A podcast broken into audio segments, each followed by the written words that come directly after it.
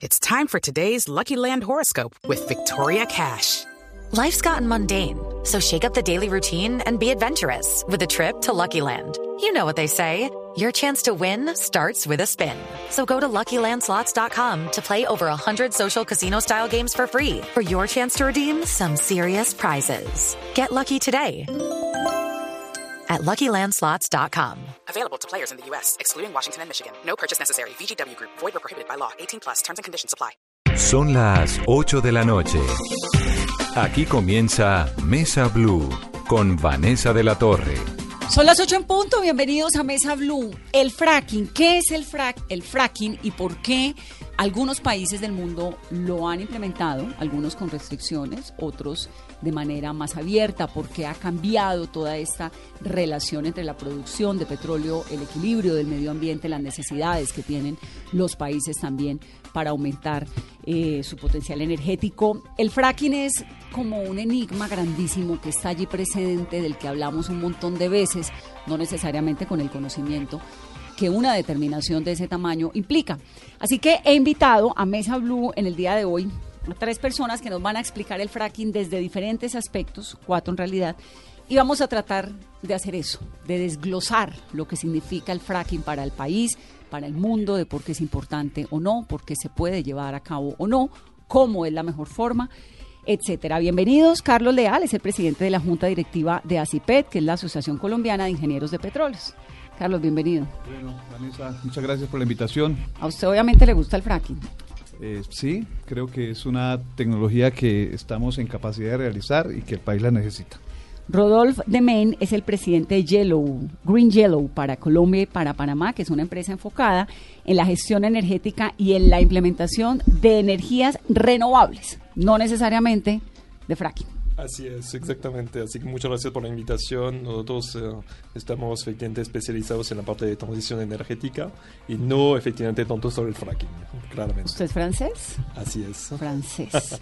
y Manuel Rodríguez fue eh, ministro de Medio Ambiente en Colombia, el primero gerente general del Interena entre el 90 y el 94 y además es una autoridad en todo esto que tiene que ver con desarrollo y medio ambiente. Manuel, bienvenido.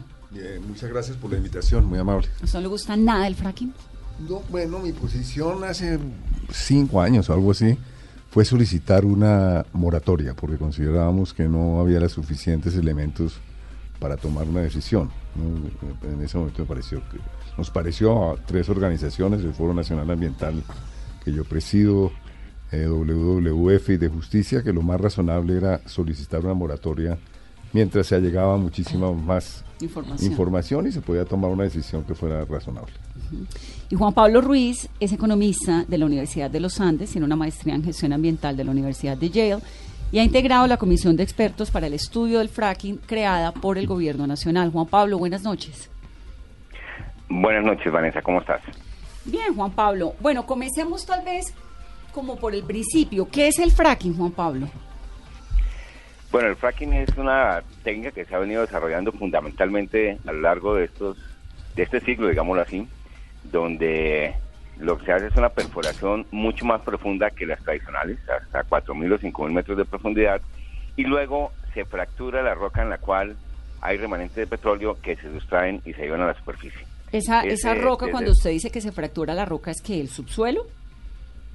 Esa roca, claro, es roca que está a 4.000 o 5.000 metros de profundidad y que se, se fractura para sustraer de ahí el petróleo remanente que hay en la roca. O sea, adentro de la tierra más profundo de lo que usualmente es un potro, un pozo petrolífero. Sí, generalmente podemos estar encontrando el petróleo a 2.000, a 3.000, bueno, también a 4.000 metros, pero generalmente el, el, fracking sí significa profundidades mayores. ¿De dónde surge el fracking?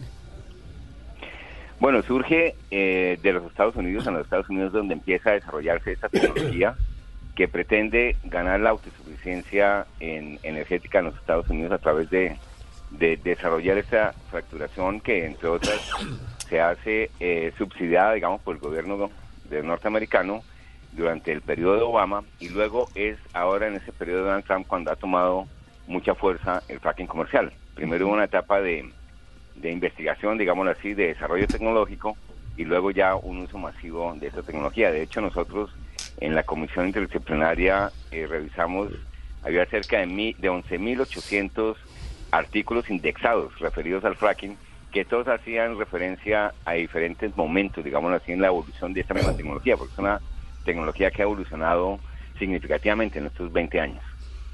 Estaba revisando para la preparación de esta entrevista que el fracking, la primera vez que se hace una exploración pues importante y significativa fue en Estados Unidos en 1940 y de allí comienza a llegar a otros países del mundo, luego Rusia, etcétera.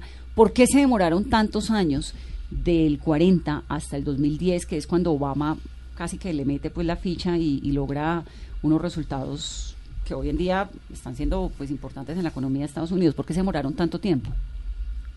Bueno, primero porque el fracking que se hizo inicialmente era sí fracturamiento de la roca, pero no con la intención de sacar el petróleo de esa roca, sino fundamentalmente de perforar esa roca para llegar a los bolsones de petróleo a, los que se pretendía eh, arribar. Luego es cuando ya se desarrolla, no para llegar a los bolsones de petróleo tradicionales, de lo que se llaman los yacimientos convencionales, sino para extraerlo de la roca misma. Entonces es allí donde empieza la intención de hacerlo con uso comercial. Y eh, entonces se demora por eso, porque estaban haciendo como un, proceso de investigación. ¿Y en qué momento, cómo arranca? Digamos, arranca principalmente como un chorro grande de agua a presión y luego se le van agregando otros minerales o los minerales entran de una cuando la técnica del fracking se la comienzan a, comienzan a desarrollarla. Bueno, eh, se hace la perforación y se hace la ruptura ya con un agua mezclada con químicos. Y eso, digamos, es uno de los temas críticos de, del fracking y es que hay una mezcla de químicos que obviamente son tóxicos y que de acuerdo a las cantidades en que se manejen y a cómo se le dé uso a esa tecnología generan eh, alta probabilidad de contaminación de acuíferos. De hecho, la EPA en los Estados Unidos en el año 2016 encuentra siete eh, opciones, digamos, de alto riesgo de contaminación de acuíferos por las aguas contaminadas utilizadas para el fracking. ¿Qué mezcla de químicos tiene el fracking? Bueno, eh, digamos que los químicos son de diferente de, diferente origen, no son siempre los mismos, depende mucho de la de la, de la estructura de la roca y adicionalmente también ha habido una evolución importante en las en las densidades y en las mezclas de esos químicos, de tal forma que eh, hubo un tiempo donde la, digamos, las empresas que hacían la, la, la, perforación reservaban como parte, digamos, de su know-how el tipo de químicos que se utilizaban. Ya en este momento eh, es obligación de todas las empresas que utilizan eh, la técnica del fracking el hacer público las mezclas y los químicos que van a utilizar. Como para informarle a la sociedad qué es lo que están metiendo dentro del subsuelo. Correcto, correcto. Porque anteriormente lo hacían eh, como reserva, digamos, de, del conocimiento y de la investigación, pero hoy día pues ya es público. Bueno, Juan Pablo, pues muchas gracias. No, no, con más gusto. Es Juan Pablo Ruiz, que es economista de la Universidad de Yale, como les decía, de los Andes, con maestría en gestión ambiental de la Universidad de Yale.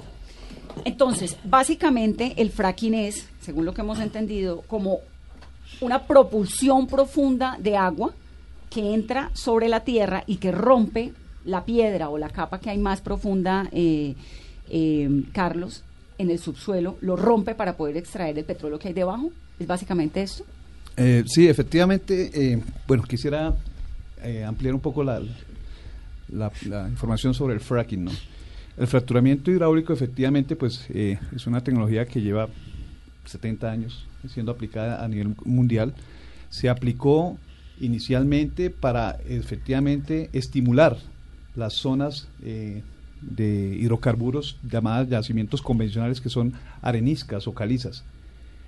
El, fracking llamado hoy día eh, es una técnica de fracturamiento hidráulico efectivamente de la misma características que se que yo estoy tratando de desglosar esto para que lo entienda el que no entiende nada. Entonces es como que lo que yo entiendo, a ver si estoy bien, hay una capa de, hay una piedra sobre lo más profundo de la tierra y esa piedra hay que romperla porque debajo de esa piedra puede haber petróleo. Sí, básicamente en La, digamos que en la formación abajo a estas profundidades que, que es lo que siempre se ha hecho en la industria del petróleo es perforar para producir los hidrocarburos que están almacenados ahí por muchos millones de años donde se maduraron. Entonces, básicamente están sometidos a presión y temperatura. Lo que hacemos es perforar y producir esos hidrocarburos que están en una roca que llamamos almacenadora, o una, una arenisca, que, es como una esponja. la- los nuevos eh, retos por encontrar hidrocarburos llegaron a buscar petróleo en otras partes, que eran donde se generaba la roca, que era donde estaba, eh, digamos, toda la materia orgánica depositada y donde se sometió a presión y temperatura para que se formaran los hidrocarburos. Esa roca es la que está buscando el fracking a través de la perforación de pozos horizontales y el fracturamiento para permitir que fluya el, el- el petróleo hacia los pozos. Cuatro mil metros son cuatro kilómetros. Sí. Y el petróleo usualmente lo habían encontrado a dos mil. No, ¿A no, siempre, se- no, eh, el petróleo está desde diferentes profundidades, eh, digamos las formaciones geológicas que llamamos, depende de si hay la trampa, si hay la condición para que se depositen los hidrocarburos, pero podemos encontrar, en el mundo hay yacimientos desde mil metros hasta cinco mil, seis mil metros, solamente que en el caso particular de, de Colombia, eh, las cuencas que tienen un potencial de yacimientos de shale, que llamamos nosotros, o de lutitas, están a esa lutitas? profundidad. Lutita es como una arcilla de alta densidad, por eso hay que entrar a perforarla y hacerle unos eh, caminos de flujo hacia el aceite, por eso es el fracking, ¿no? Y si el petróleo, Pero aquí estamos hablando de fracking para gas. ¿no? Sí, shale gas, Básicamente, shale ¿no? gas, exactamente, No estamos gas. hablando para, porque se utiliza el fracking para, para digamos, extraer petróleo también. Sí. sí. Pero en este caso es la, la gran controversia sobre el gas. ¿y por qué no sobre el petróleo? Porque la, el- la propuesta que hay en Colombia es utilizar el fracking particularmente para extraer gas. Eso- y, y- y digamos, y, ese es, eh, y- y eso es, fue, digamos, esa gran revolución energética a la que usted se, se refirió en Estados Unidos hace referencia al gas de esquisto. Esa es la gran revolución y esa es la nueva Pero al, fuente al de petróleo energía. también, ¿o no? Porque Sí, sí. corríjame las cifras si no, si estoy equivocada, Manuel. Que en Estados Unidos han aumentado en 40% las reservas de petróleo como No de parte petróleo, del, de gas. el 35% de gas. No, aumentó, aumentó la, los combustibles fósiles en Estados Unidos. Y la gran aumento es de Gas. gas, de esquisto, que sustituye el carbón en muchos usos, por ejemplo, para termoeléctricas, eh, que obviamente para el gas domiciliario, para todo tipo de usos. Pero digamos, eh, ese es el, el- el tema del gas de esquisto y el fracking que se está utilizando para sacar ese gas que está atrapado, digamos, en, en en burbujas, sí. en las rocas, y entonces en el momento de hacer el rompimiento de la, de la, de la, de la, de la roca, la misma presión, salen esas burbujas que están atrapadas, por decirlo así, por diferentes caminos y se y obviamente eh, y por, la, por, por las diferencias de presiones, entonces sale. O sea, en Colombia le están apostando a los dos. Sí, es, en, en el- en la industria nuestra, realmente hasta que no perfora eh, y se obtienen las muestras de formación y se obtienen las pruebas de producción, no podemos saber de qué balance de fluidos tenemos, si es gas o petróleo. Esperamos que sea gas, que gas es más limpio, como lo dice don Manuel, aquí es, es el que va a reemplazar el uso de carbón, es lo que en los Estados Unidos ha representado una reducción del 40% de emisiones de CO2 por uso de gas en vez de carbón, ¿no? Entonces para nosotros sería mucho mejor poder tener gas que es un es un fluido eh, limpio, ¿no? Entonces, uno en teoría, Manuel lo oye y dice, bueno, pues en Estados Unidos lo están pudiendo hacer, van a encontrar gas en el subsuelo que no estaban encontrando, de golpe encuentran también petróleo que no estaban encontrando. ¿Qué es lo que tiene de negativo? Pues algo debe tener porque para que lo hayan prohibido, para que se haya prohibido en algunos sitios del mundo la, explora- la explotación de gas de esquisto, pues algo, algún riesgo tiene que tener porque Francia, es Bulgaria, la primera Alemania, vez, es la primera vez en la historia de la humanidad, en la historia de la humanidad, en la historia de los combustibles fósiles, que se prohíbe una actividad, que es una actividad altamente rentable. Entonces, entonces llama la atención ese hecho. Eh, y ese hecho, pues, y es muy interesante ver cómo, por ejemplo, Nueva York, que está sentada en un enorme depósito de gas de esquisto, la prohibió. Al, el, estado vecino, sentado, digamos, más o menos en el mismo estado de esquisto, en el mismo, en el, mismo yacimiento, la permite. Entonces, digamos, ahí también uno tiene que reconocer que al final el no o el sí sobre el gas de esquisto que se refiere a eh, el no o el sí tiene que ver con los riesgos. Entonces hay gente que dice que los riesgos son aceptables o decide que son aceptables, otros que dicen que no son aceptables. Y realmente es una decisión política al final. Exactamente. No es decir, el, el- el gobernador Cuomo negó el, el- fracking porque la, la población de Nueva York estaba muy inquieta con los riesgos que tenía para Sobre la todo por calidad de sus aguas, no vez. no para la calidad del agua, ¿no? Y- y hay la calidad del agua y hay otras y hay otras quejas también de la gente Mm. que tiene que ver con la congestión del tráfico Con el medio ambiente, eh, la- el no, oxígeno, digamos el tema de la congestión del tráfico el cual aquí no se habla hay una tal movimiento de carrotanques extraordinario movimiento de carrotanques que en Estados Unidos que, que es un país con carreteras en cierto momento eh, ciertas vías que utilizaba la población comenzaron a no poder ser utilizadas por la población eso incluso llevó a un caso bastante curioso y fue que el presidente de la Exxon puso una acción judicial contra el que se hiciera explotación de gas de esquisto cerca de su casa, porque su casa se desvalorizaba en 5 millones de dólares Por el tráfico. por el tráfico. Y ese fue un escándalo internacional denunciado por Wall Street Journal, no por un ambientalista ca- cal- calienturense. Dijeron, pero un momentico, ¿cómo así que usted sí quiere que en el patio de atrás de todas las casas En de todo el resto de Estados Unidos sí, la pero la Exxon pueda, no? pero en la suya no, que porque se desvaloriza? Eso, impli- eso habla de, de otro tipo de riesgo. Sí. Entonces uno en Colombia dice inmediatamente, pero claro, hay el riesgo que tiene que ver con el agua, que tiene que ver con los sismos, que tiene que ver con el, el uso del agua. En fin, hay diferentes tipos de riesgos y como lo dijo Juan Pablo Ruiz, sobre eso hay una abundante literatura. El- la tecnología ha, digamos, se ha evolucionado como toda tecnología. Desde cuando yo hice, solicitamos la moratoria hace cinco años hoy ha habido unos avances bastante grandes que han Este- disminuido los este riesgos. es un debate global, casos. Manuel. Es un debate donde haya, donde hay, donde hay yacimientos de esquisto, de gas de esquisto. Digamos, uno de los debates eh, lo creó entre otras con la Universidad Johns Hopkins, que encontró que había riesgos para las mujeres embarazadas. ¿no? Entonces eso- ese hallazgo de la Universidad Johns Hopkins, que a su vez ha sido debatido por otra gente, no sé qué, pues claro, es preocupante, porque Claro. lo que dice es las mujeres que, que vivían cerca de no sé cuál, de los yacimientos de esquisto, de gas de esquisto, en una muestra muy grande, tuvieron unos nacimientos prematuros, con unos, obviamente con los riesgos que significan los nacimientos prematuros. Entonces también hay unos riesgos para la salud. En fin, hay diferentes tipos de riesgos, unos altos, otros bajos, como en todo tipo de actividad humana. Eh, y finalmente, pues hay unos países que han resuelto no af- af- afrontar esos riesgos y otros que sí han resuelto afrontarlos por razones económicas. Carlos. Yo quisiera eh, ampliar sobre el tema de que por qué los países toman las decisiones o no de dar eh, moratorias o de decidir la exploración y explotación de estos recursos. Que son los siguientes, los digo rápidamente. Francia, Bulgaria, Alemania, Reino Unido, Sudáfrica, República Checa y España. Sí. Suiza, Austria, Irlanda del Norte e Italia. Y varios estados de Sí, Estados Unidos. Y, a- realmente uno, uno lo que puede inferir acá es que estos no son recursos estratégicos para estos países, para la mayoría de estos países.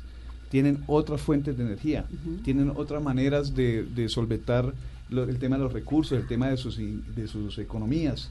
¿sí? Países como Alemania, como, como Con Francia, Francia. tiene por, por supuesto aquí con, con, con Rolf, nos puede hablar un poco sobre, sobre la matriz energética en su país. Eh, los hidrocarburos eh, no son el peso y, y pueden tener decisiones políticas, como dijo don Manuel aquí, de que realmente es mejor para los gobernantes tomar decisiones, llamémoslas demagógicas, a favor del pueblo, porque tienen otra forma de solucionar Demagógicas, ¿no? No, yo, yo, yo eso sí lo, de dis- su yo pueblo eso yo lo discutiría. de solucionar No, es- sus es- solucionar excuse, de pero- solucionar Digamos, una cosa es Venezuela y otra No, cosa pero yo, es no, Suiza. pero yo no creo Sí. que, no, pero ojo, yo creo que esa de sentarse a decir uno que son decisiones demagógicas cuando va, cuando se prohíbe la cuestión es muy irresponsable. No, pero- yo pero- creo que las comunidades hoy en día en el mundo y en Colombia también están reclamando su derecho a tener voz en el, en el destino de sus territorios.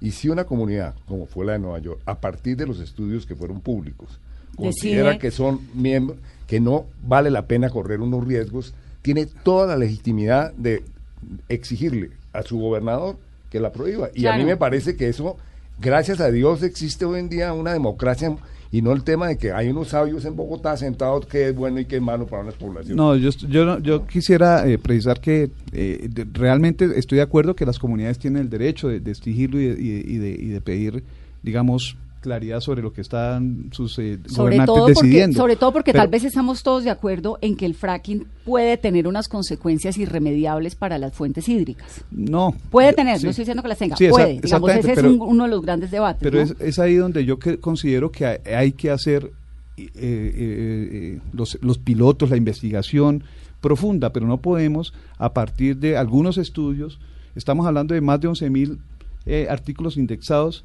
de diferentes fuentes con respecto a diferentes estudios de la salud, de la sismicidad, de, la, de los temas eh, eh, en, en- los eh, hidrogeológicos, en fin, todos los estudios que podemos eh, citar y son muy pocos realmente los que le están diciendo que está causando los problemas que dicen que está, que está causando esta tecnología. Entonces, No, yo sí que yo sí excuse, creo Yo difiero totalmente con lo que acaba de decir. Yo sí usted. que- yo sí creo Yo que- difiero totalmente con eso que acaba no, de decir. yo sí creo que debemos eh, ser muy responsables en todo el sentido de la palabra, de hacer una evaluación muy concienzuda de cuáles son los efectos que cause esta tecnología en nuestro entorno, porque tenemos que venir a nuestro entorno, no podemos estar trayendo cosas que son ¿Cómo, para mí cómo muy- hizo, muy cómo ha hecho. Francia para que la explotación de petrolífera y del gas en este caso, o el fracking, no sea tan importante dentro de su economía y logre prohibirlo, Rodolfo? Bueno, Básicamente es uh, efectivamente relacionado con la matriz, como decía Carlos, es que en Francia nosotros tenemos más de uh, 70% entonces, de energía entonces, que viene de fuente entonces, nuclear, así que es también otra problemática. Fuente nuclear. Sí, fuente nuclear. No, eh, una parte también hidroeléctrica, como Colombia, no, y el resto que es térmica, básicamente. Pero um, es cierto también que se, se identificó entonces, la posibilidad de hacer fracking también allá, pero por midiendo entonces, un poco el riesgo, se decidió entonces, que el riesgo era demasiado alto entonces, por un tema de prudencia, entonces, o para no, no hacerlo, diciendo vemos cómo podemos trabajar sobre otras fuentes, justamente que son diferentes, pero que son limpias, y es por eso también sea, el tema, o sea, es una parte eólico y solar, que parecía justamente fuentes alternativas interesantes o que no representaban ese tanto riesgo. Ahora, lo que dice Carlos es, eh, o es cierto también, o es decir que o yo creo que mejoramos efectivamente la tecnología para el tema del fracking, pero el problema que hay es que hay un nivel de riesgo también real. Y cuando vemos un poco países que son, no sé, de Europa, o, sea, o algunos estados de Estados Unidos, donde las reglas en general, o sea, si el control, o sea, es mucho más duro, o sea, justamente, mucho más restrictivo, efectivamente, y que cuando uno se lo, sea, lo, lo, lo pone efectivamente entonces, en países que son emergentes, en general en zonas que no son conectadas, zonas que son con menos control, sea, también. Obviamente la ciudadanía, sea, para mí, te- tiene razón, de tener algún miedo también, eso, porque es muy importante la responsabilidad de las empresas en ese trato, o sea, justamente esa, esa aplicación, efectivamente, sabiendo que si sabemos que hay riesgos. Y siempre, obviamente detrás entonces está la lógica también entonces, financiera, es decir, que el fracking entonces, apareció también porque finalmente había necesidad entonces, también entonces, de, de encontrar entonces, otras alternativas al petróleo que era muy barato y que para la necesidad entonces, de hacer reservas más importantes se volvió entonces, más interesante financieramente de hacer el fracking. Así que yo creo que hay, hay que ser muy cuidadosos entonces, justamente con esto. ¿En qué Eh, gobierno francés se prohibió el fracking?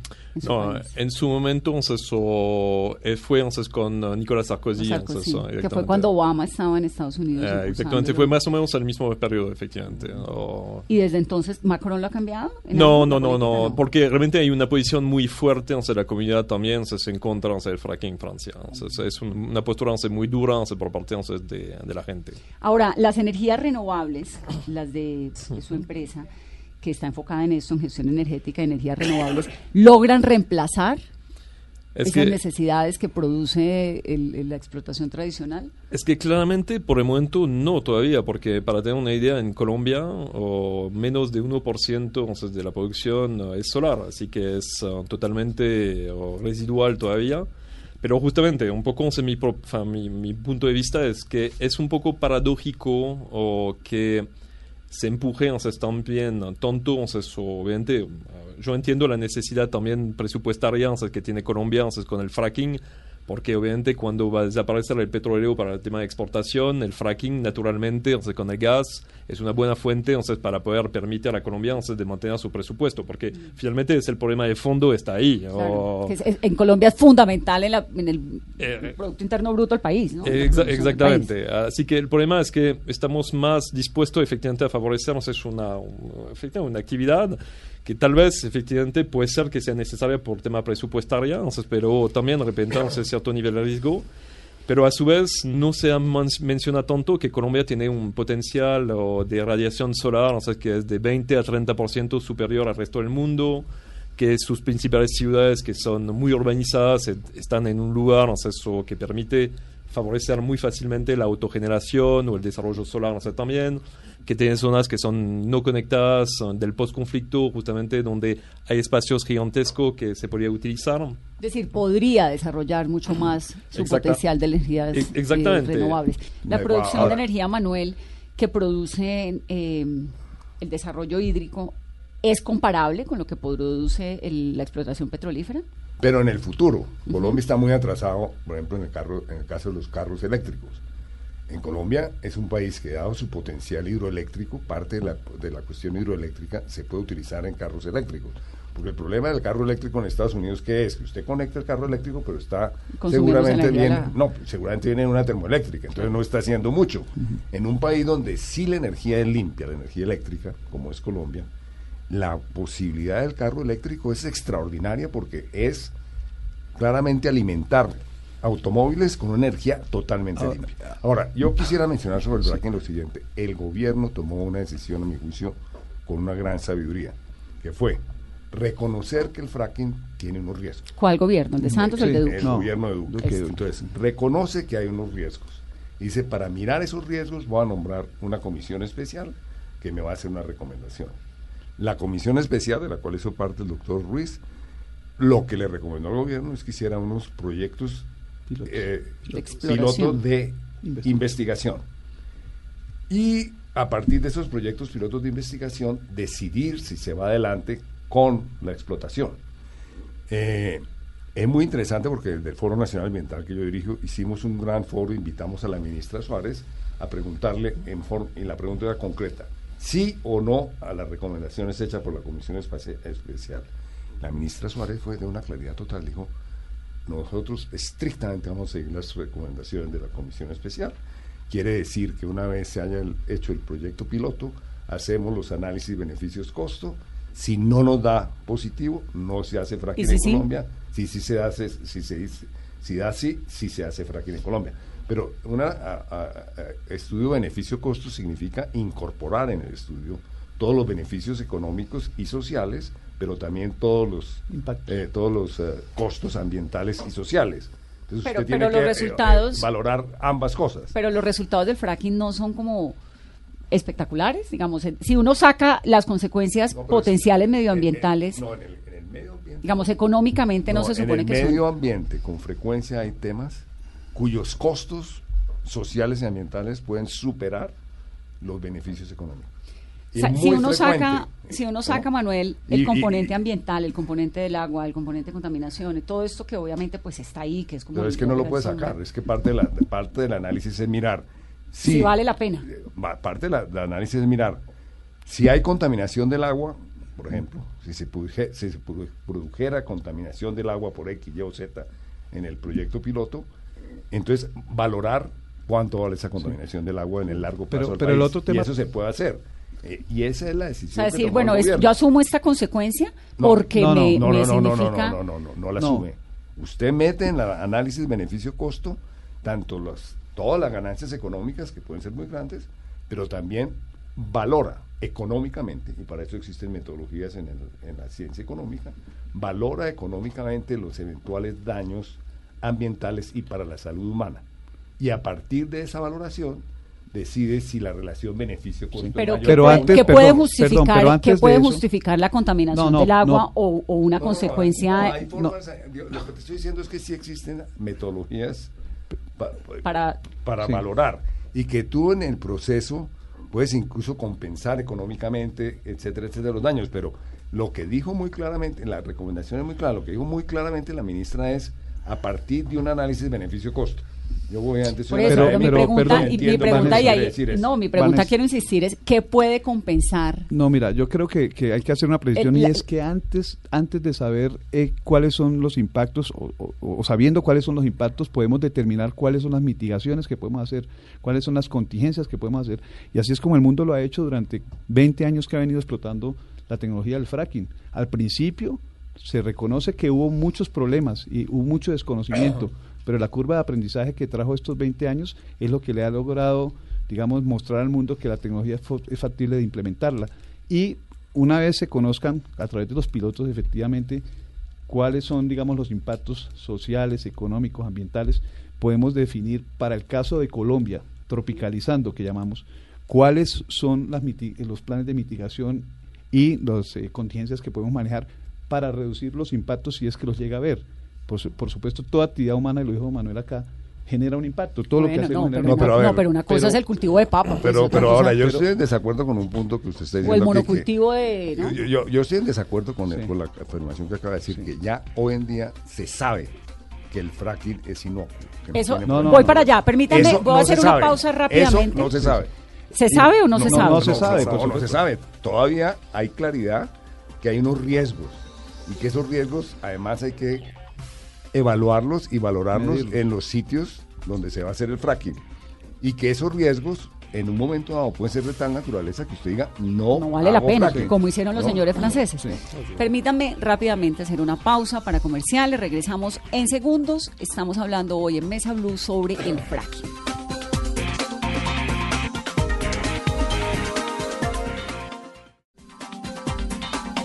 Continuamos hablando en Mesa Blue. Estamos tratando de comprender todo este universo, estos retos, estos riesgos que hay en torno a el fracking.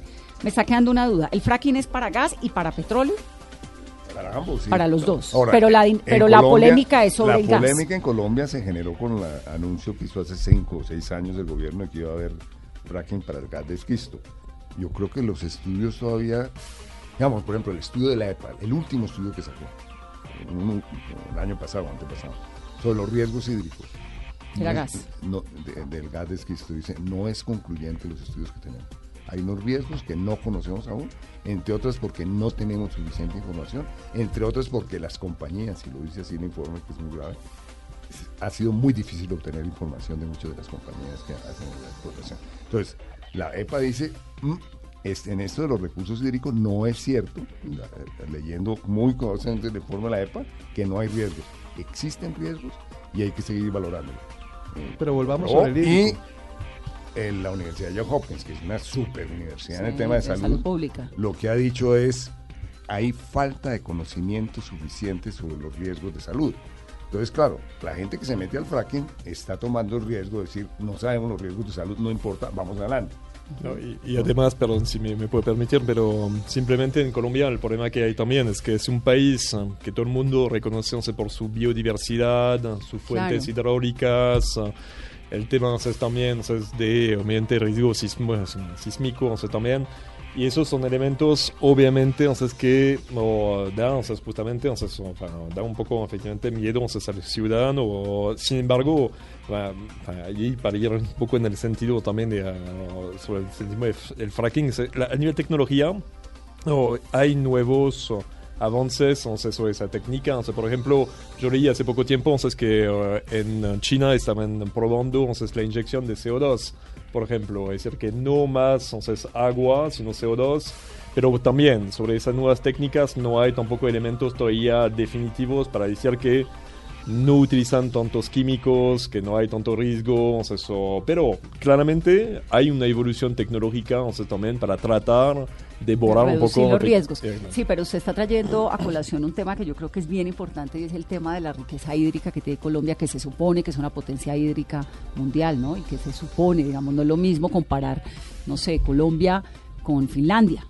Así es, está claro. No, y Creo, que en además, ese, creo que en ese tema, como en, lo- en, lo- en la potencia que el país significa, sobre todo en un mundo en el que está hablando, cada vez se está, habla se está hablando más del reto de lo que significa el medio ambiente, la contaminación del plástico, no sé qué, tener una potencia como Colombia y, y- y poner sobre la mesa un tema cuyos, cuyas consecuencias, si les entiendo, no son Sí. claras hasta el momento, ¿no? Yo, yo quisiera... eh, Pues es un si debate si mucho tiene- más complejo. sí, sí, si tienes eh, datos sobre el estudio de la EPA cuando hablan de riesgos al recurso hídrico, ¿a qué se refieren? O sea, porque es que el recurso hídrico lo han defendido, digamos, la- las eh, mm, grupos ambientalistas dicen, por ejemplo, contaminación de los acuíferos, ¿sí? Eso no, digamos, eso, eh, pu- puede existir un riesgo, pero las Pues tecnologías lo que yo en entendí día- un poco en la preparación de este Sí. programa es que básicamente como le meten un chorro de agua mezclado con un montón de químicos al subsuelo en su más profunda, en una Ajá. parte muy profunda, abajo quedan una serie de, de, pues de cimientos y quedan líquidos y químicos contaminantes por donde pasan los acuíferos que no necesariamente son los ríos que vemos en la superficie, sino por debajo de la tierra. Eso fue lo que yo muy por encima a grandes Y- rasgos y, eso, entendí. y eso es muy bueno explicárselo a, a la audiencia. Realmente los acuíferos de aprovechamiento para el consumo humano están a no más de mil metros. Y hablando del tema, por ejemplo, de sismicidad, en Oklahoma hubo un tema de sismicidad efectivamente asociado a que aguas que se, se producían de los hidrocarburos se inyectaban y se inyectaban por encima de la presión de fractura y generaron algunos Pero sobre los acuíferos yo quisiera decir lo siguiente. Uno de los problemas muy complicados con los acuíferos en Colombia es que Colombia es un país muy rico en acuíferos. Los desconocemos prácticamente. Cuando uno mira el estudio del IDEAM, me estoy refiriendo al, estu- al último estudio de agua del IDEAM que lo publicaron a principios de este año. Dice, mire, la ignorancia sobre los recursos De sub- acuerdo, de sí. nuestros recursos de agua subterránea es muy inexistente. Solo unos pocos acuíferos de Colombia están estudiados. Entonces, claro, uno de los temores nuestros, eh, los ambientalistas y de gente que conoce el tema, es decir, ¿cómo vamos a arrancar a, explo- a explotar fracking y poner en riesgo eventualmente unos recursos Si ni siquiera los si conocemos. siquiera los conocemos y a qué profundidad están, etcétera, etcétera. Ahora, hay un riesgo muy importante en, este- en todo esto, que no solamente es un riesgo para, para esta actividad del fracking, sino en general para la actividad petrolera. Colombia tiene una de- debilidad institucional enorme en el campo ambiental hoy en día.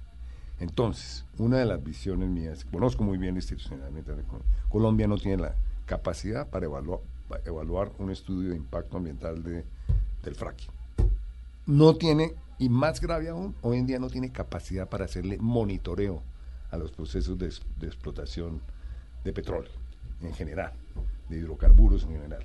Que, el- que no solamente es el problema de dar la licencia, es el tema de hacerle monitoreo a las empresas para asegurar que están cumpliendo Sí. con la normatividad. Entonces, la visión mía es que mientras no se fortalezca en forma muy sustantiva la institucionalidad ambiental en Colombia para el caso de la exploración, para el caso de los petróleo, de los combustibles fósiles y para el caso de la minería, Colombia debería que declarar una moratoria, porque es que nosotros no podemos aumentar los riesgos por el hecho de economizarse una plata para hacer el monitoreo, el monitoreo y los estudios. Nosotros tendríamos que tener una institucionalidad ambiental de primer mundo para el caso del petróleo, para el caso del Como carbón, para Canadá el caso del los oro. estados- los ¿Por qué de primer mundo? Porque las utilidades de esas, de esas actividades son suficientemente altas como para que el país además garan- le garantice a la población que esas explotaciones están cumpliendo con la normatividad. Entonces, claro, muchas de las tecnologías, como decían, como se decía aquí, hay tecnologías eh, hoy en día, un- digamos, uno de los hallazgos en Estados Unidos es que con frecuencia muchos de los problemas con el agua fue por mala ingeniería, no, no por, no por, es decir, por mala aplicación de la tecnología. si, si eso ocurrió en Estados Unidos, un porcentaje importante de los problemas con el agua en Estados Unidos por mala utilización de la tecnología. Imagínense si eso ocurre en Estados Unidos, en un país que tiene una institucionalidad fuerte. Colombia, que es una institucionalidad tan débil, pues sí es un riesgo que el gobierno no puede correr. Entonces, una de las condiciones que puso también la comisión especial esta es que el gobierno tiene que garantizarle al país que tiene una institucionalidad manera- suficientemente Sí. fuerte. ¿Y de qué manera entran a jugar ahí los grupos eh, armados ilegales? ¿O no?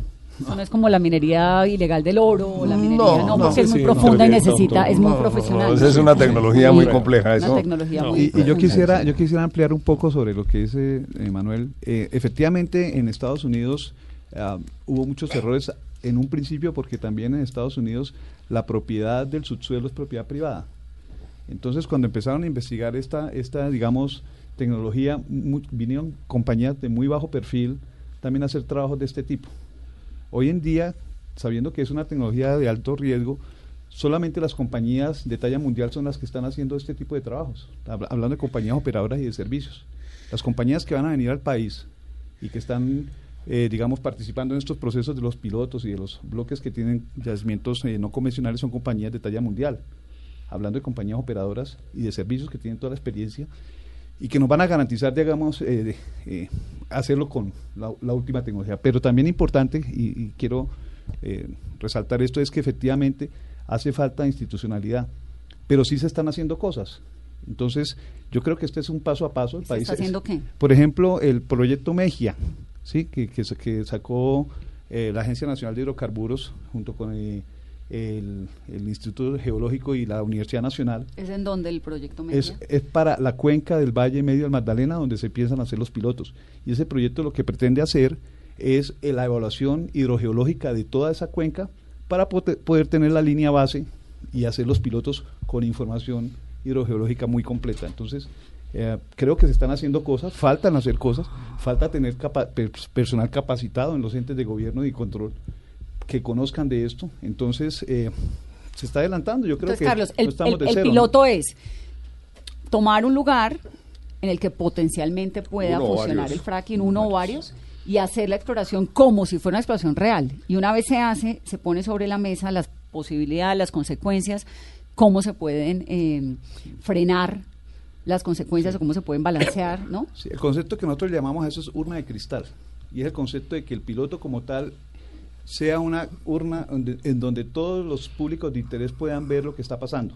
Hablando de las comunidades, hablando de, los entes de gobierno, hablando de la academia y hablando de todos los organismos que quieran intervenir para ver qué es lo que pasa desde el punto de vista técnico, social, económico, ambiental, en fin, y sacar de ello todas las conclusiones. A mí me, da, me que queda una pregunta muy muy seria porque cuando uno ve la lista de los países que tienen que no lo apoyan, donde está Francia, lo repito, Bulgaria, Alemania, el Reino Unido, Sudáfrica, República Checa, España, Suiza, Austria, Irlanda del Norte, Italia, es decir, unos países súper serios, Sí. ¿no? Inglaterra, no te- estamos hablando te de cor- Inglaterra acaba de aprobar realizar unos pilotos también de, de no convencionales. Por- pero no, además unos estados y varios condados en Estados Unidos, ¿no? Sí, en sí. Estados Unidos es un área grande. No, pero además Estados Unidos, lo que usted decía, Manuel, Estados Unidos sea una institucionalidad pues seria. Ellos Ahora, respetan no, a los mí me lugares, voy a dar un además, no sé ejemplo. cómo logran, pero logran a- este equilibrio a entre el parque ejemplo. natural y el desarrollo. La Agencia Nacional de Licencias Ambientales tiene 60 o 70 funcionarios, eso es todo.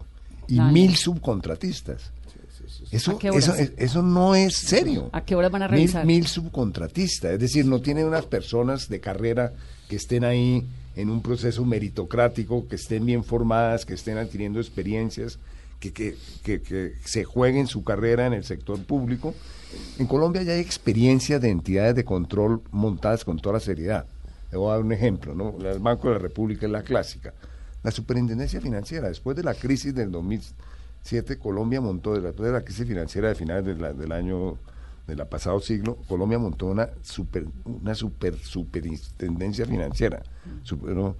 y esa y, y, y- y cómo la hizo? Pues con gente bien paga. Váyase a la que de Agencia carrera, Nacional de que- Reintegración. no, que, que gente ¿Eso bien funciona? paga, que, reinte- que está ahí, que controla los bancos y a la banca en una forma impresionante. Yo estoy en una junta directiva de un banco y es realmente extraordinaria la labor que hace eso y la profesionalismo de esa entidad.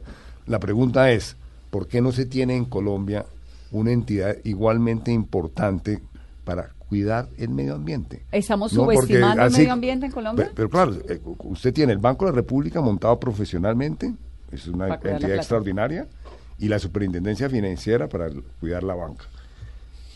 Es decir, se está cuidando el, el patrimonio cash, ¿no? La pregunta es, ¿por qué el país no tiene unas instituciones para cuidar su otro gran patrimonio, que como tú has dicho, un país que tiene una riqueza en aguas enorme, un país que tiene una riqueza en biodiversidad extraordinaria, entonces deberíamos tener una especie de Banco de la República y, y Superintendencia y con, y con la sí, mayor solvencia, y eso es inaceptable. ¿Eso a qué ha llevado? A que las poblaciones, ¿no? a que las comunidades tengan una enorme desconfianza hoy en día en el gobierno en estas materias. Entonces hoy en día yo creo que incluso puede haber exageraciones, que las incluso se establecen a veces falsos dilemas. Minería sí, agua no. En algunos sitios se puede tener minería y, Y agua también. y agua también. No, eh, a eso en me otros cuando sitios decía que en Estados Unidos en ese equilibrio entre los parques naturales y la explotación, o, en- o Canadá que lo hacen En otros perfecto. sitios puede Se haber. puede y aquí, ¿por qué no? En algunos sitios hay el dilema. No es cierto que siempre puede haber que, que toda minería eh, sea compatible con el agua o que toda actividad petrolera sea compatible con el agua. Hay en algunos casos que no. Incompatible. Y en- que es- puede ser incompatible, pero hoy en día las comunidades, como con un seguro de vida, como tienen una enorme desconfianza en la, en mejor la- no y punto, en la y institucionalidad, mientras a mí no me frieguen con eso, Sí. yo no voy a tomar riesgos. Sí, y tienen toda la razón las comunidades. Entonces yo creo que el país también tiene que generar unas entidades estatales para cuidar el patrimonio ambiental del país, que incluye obviamente la Agencia Nacional de Licencias Ambientales. Todas estas cosas, obviamente que hay que explotar petróleo, obviamente que hay que explotar gas, hay, que ver si el esguisto se explota o no, obviamente que hay que explotar, eh, la minería es, eh, hay que, tiene que existir, pero el país también tiene que evolucionar a un tipo de economía que no dependa de rentismo, que es una tragedia en la cual está América Latina. Nosotros estamos con unas economías muy atrasadas y de eso hace parte Colombia, se exceptúa en América Latina y solamente en México. Las grandes economías son las que le añaden valor a sus cadenas de valor, que tienen grandes empresas que están añadiendo Industria. valor, ¿no? industria, servicios, etcétera, y América Latina ha cogido por diferentes razones, vamos a analizarlas aquí, por el camino fácil del rentismo. Entonces busquemos petróleo, Venezuela. busquemos El oro, no sé qué, que acaba de etcétera, etcétera. Entonces, entonces eso es un desastre porque en los países del futuro claramente son aquellos que se meten en la innovación, en el valor agregado, etcétera, etcétera, como ya lo han demostrado las economías emergentes asiáticas. Colombia está metida en una cosa muy complicada y eso no lo dice un ambientalista. El director de la República, del Banco de la República, José Antonio Campo, uno de los mejores economistas de ese país, dice, Colombia no puede seguir apostándole en esa forma a los a las rentas del, de la minería y del petróleo, etcétera, etcétera. Colombia tiene que darle una apuesta muy fuerte a la innovación, a la investigación, etcétera, etcétera, para generar una industria de otro tipo. Sí, ahora eso se convierte como en, en qué es primero si el huevo o la gallina, ¿no? Entonces hay que tener una transición, y aquí un poco lo que hablábamos con Rufo te- temprano, es que hay que tener la manera de poder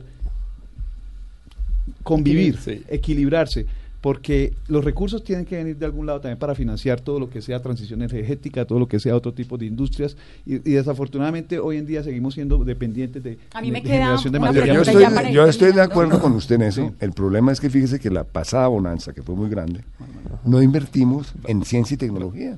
Es decir, se desperdició la pasada bonanza para decir, bueno, démosle un empujón a un sector productivo más, de alto distinto. valor. Sí. Vanessa, si me permite dos segundos, simplemente a mí me parece que es importante la visión también a largo plazo. Es decir, que en el mundo donde estamos y mirando el potencial de Colombia en todos los aspectos, si los, nos proyectamos a 50 años, ¿qué es mejor? ¿Tener reservas de esquisto o tener reservas como tiene Colombia, eso, hidroeléctricas o, o de sol, efectivamente eólicas? Es decir, que eh, es el tema, es decir, que a qué apostamos, porque finalmente o el fracking que estamos mencionando es una alternativa de corto plazo también. Estamos hablando de 10, 15 años No, y como también máximo. el mundo va hacia otro lado. Es que el mundo ya no está hablando tanto de saque más petróleo, sino de cuide el agua, cuide el medio ambiente, ¿no? Ahora, eh, Carlos, usted que defiende desde ACIPET el petróleo y todas estas explotaciones, el fracking, etcétera, hay algo, es decir, cuando uno pone sobre la mesa algo tan delicado como el fracking y dice, es que tal vez tiene consecuencias, lo que decía la Universidad de Hopkins en la reproducción materna, es que tal vez tiene consecuencias en los acuíferos, es que tal vez tiene consecuencias sísmicas. ¿Hay algo que justifique esos tal veces? ¿Que valga la pena arriesgar esos tal veces? Lo que sí estamos seguros es que no debemos dejar de darnos la oportunidad de evaluarlo, Y de de considerar. considerarlo y de determinar qué debemos hacer para controlar las posibles eh, impactos y contingencias que puedan pasar.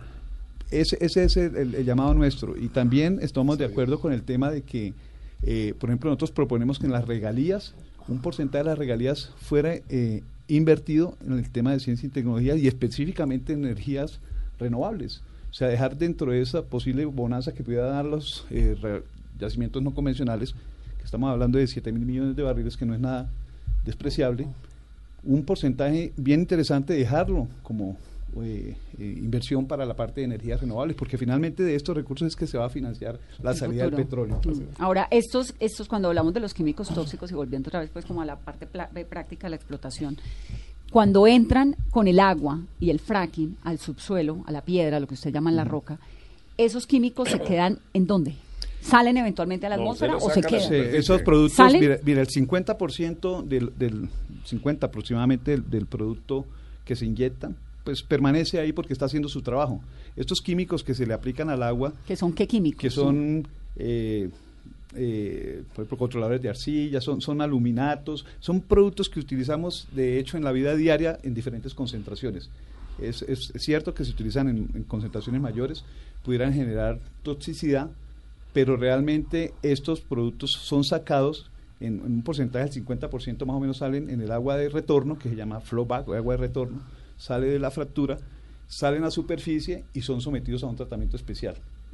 Que la, la cadena de tratamiento es, es, es completa.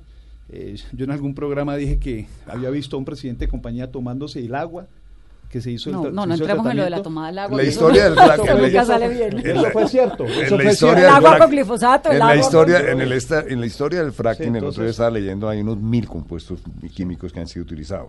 No que, no que los mil se utilicen. No, no, sino que van cambiándolos. Van cambiando. Es que esto viene desde finales de mil- experimentando, etcétera, finales de etcétera. Entonces, han 1800. experimentado muchos diferentes me- mecanismos. Una de las quejas antes era que no era transparente porque no se publicaba el compuesto. Hoy se publica. Parte del agua regresa a la, a la superficie. Y uno de los temas es cómo se maneja esa agua en la superficie. Que está Entonces, tóxica. se puede manejar muy bien o se puede manejar muy mal. Esa agua sale tóxica. Sí, sí, eh, tiene problemas. Y se rehúsa. Usted tiene que, de- usted tiene que rehusar esa agua después, re- después cuando ya deja de usarla, tiene que darle algún tratamiento para que sea un agua que pueda. Y después la mandan a los ríos. Ah, No, no, no, no, no, no, no, no. Para que pueda. Colombia está prohibido, Sí. prohibido botar agua a los ríos, aguas del uso de la, de la industria del petróleo. Y en Colombia se restringe, de hecho, aquí hay un campo hoy en día en Colombia que tiene la producción de petróleo restringida porque no tienen manera de hacer una de- eh, di- disposición del agua de producción a, a un, a un y- a un yacimiento por alguna restricción técnica. ¿no? Bueno, ya Entonces, para hay- terminar, ¿es posible ese equilibrio entre el desarrollo de los recursos que tienen eh, las naciones y el bienestar de sus ciudadanos? ¿Es posible? Yo creo que es posible y es posible porque eh, de esto, eh, esta industria le invierte mucha investigación y desarrollo durante 20 años se han hecho los mejores esfuerzos por tener las mejores compañías, las mejores eh, tecnologías para hacer el desarrollo y, y le estamos apostando a que podemos hacerlo bien hecho. Es, lógicamente hay que hacer una, un- reforzar las instituciones para que haya un adecuado control y monitoreo eh, y hacer los pilotos eh, es la mejor Pero yo quisiera mencionar un tema adicional. En el campo, campo petrolero, cuando se encuentran yacimientos en la mitad de la selva, el desastre es Total. mayor. Por ejemplo, yo en Colombia hoy en día soy completamente en contra de que si, si hay yacimientos de petróleo en la mitad de la selva, jamás se extraigan. ¿Por qué? El problema es cuando usted establece un campo petrolero o minero en la mitad de la región amazónica. Ahí viene después una deforestación de un millón de hectáreas, dos millones de hectáreas, porque se abren los caminos y eso no lo controla nadie. Nadie, lo que está Entonces, pasando en el cuando, cuando, cuando, un- cuando uno mira el, el- tema petrolero, en el petrolero y minero en Colombia, debería, Colombia debería vedar totalmente la explotación minera y petrolera en la mitad de la selva. Porque estoy de acuerdo acá con nuestro amigo, Colombia es una potencia en biodiversidad, no puede darse el lujo de abrir caminos para las petroleras o las mineras hoy en día y ac- acabar con la selva. En el pasado eso ocurrió. Mire lo que está etcétera, pasando en el etcétera. Guaviare, semejante región tan Así es. impresionante y la deforestación. Así es. Qué rico que el Estado se concentrara un poquito es. en a ver si, es. si podemos realmente rescatar es, el Guaviare. Se me acabó el tiempo, tema es institucionalidad y estoy de acuerdo con Manuel Mm. con respecto al control, no solamente la industria de hidrocarburos No, o de, todas. No, sino, sino la ganadería No, extensiva, la deforestación, pues la ganadería cantidad La de Ganadería es de extensiva locos. en Colombia no debe abrirse una hectárea más de ganado. Por favor. Para ganado, en Colombia existe un exceso de 12 a 15 millones de hectáreas de- para ganadería. Y todos los en días Colombia, están y- seguimos deforestando para ganadería. En Colombia eh, debe ser un delito penal abrir una sola hectárea para la ganadería. Ese es un crimen enorme. En estos días que hice un viaje precioso al Magdalena Medio, entonces estaba teniendo ese debate con un grupo de amigos y yo obviamente me quejaba de la ganadería porque pues el lugar es maravilloso, pero es completamente deforestado. No, pero mire esos esos potreros verdes. Sí, es que cada uno de esos potreros verdes era un bosque. No, el Magdalena Era Medio, el, Mag- el. Magdalena Medio era el- uno de los bosques más ricos de este país. Más, y cada uno de esos potreros tan donde están las vaquitas ahí. ¿Y, y era un sabe cómo desapareció? En parte uno. Magdalena Medio desapareció justamente por las vías que abrió el petróleo. Eh, digamos, esa es una cuestión histórica. Pero va primero lo pero uno y luego pero hoy en día ya el país sí sabe que, que, que tiene que conservar la selva, que tiene que conservar esa extraordinaria diversidad biológica, que Colombia no necesita una sola hectárea más para ganadería y, y que eventualmente grandes yacimientos que quedan en la mitad de la selva no deben explotarse para proteger nuestra selva, etcétera, etcétera. Pero Colombia Claro, tiene ya. que ponerse las pilas en su patrimonio natural. Y sí, no hablamos además de ese tema, pero es cierto también que eh, cada año nos damos cuenta que estamos más también eh, afectados por el tema de la sequía, no sé, también. Es decir, que la ganadería, la deforestación, todos esos factores, además el fenómeno del niño, o sea, la niña, están también, o sea, tienen un impacto muy grande o sea, también sobre Colombia. Y el tema es que a pesar de que llueve desde no sé cuántas semanas, nos damos cuenta que todavía no estamos en los niveles normales o de relleno de las represas en Colombia. Es increíble. Así que, y um, estamos entrando entonces, en el periodo del verano. Muy probablemente sea, los dos meses que vienen van a haber o sea, es una sequía sea, muy grande en la mayoría del país. Y todo está relacionado. Así Claro. que, obviamente, tenemos que tener conciencia de esto porque, um, más allá del tema puntual, que estamos hablando de la energía, obviamente hay un tema también de, de vida, de los ciudadanos que tenemos De que tomar en cuenta. Exactamente. Rodolfo, gracias. Muchas gracias. Carlos, gracias. Manuel. Gracias, Vanessa. Gracias a ti por tan gentil invitación. Bueno, pues gracias. aquí siempre bienvenidos. Esto es Mesa Blue. Que tengan una muy feliz noche.